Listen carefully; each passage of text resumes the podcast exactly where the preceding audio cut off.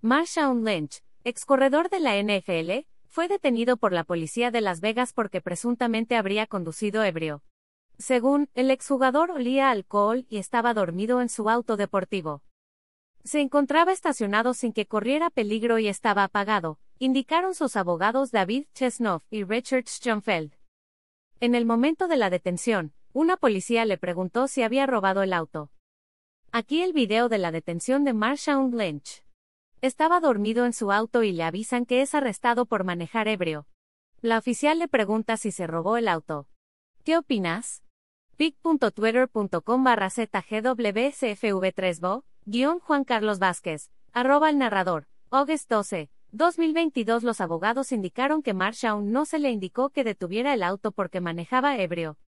Confiamos en que cuando sean presentadas todas las pruebas, resulte que no hay acusación por manejar ebrio en conformidad con la ley de Nevada, dijeron.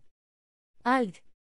La ley de derechos de autor prohíbe estrictamente copiar completa o parcialmente los materiales de Excelsior sin haber obtenido previamente permiso por escrito, y sin incluir el link al texto original.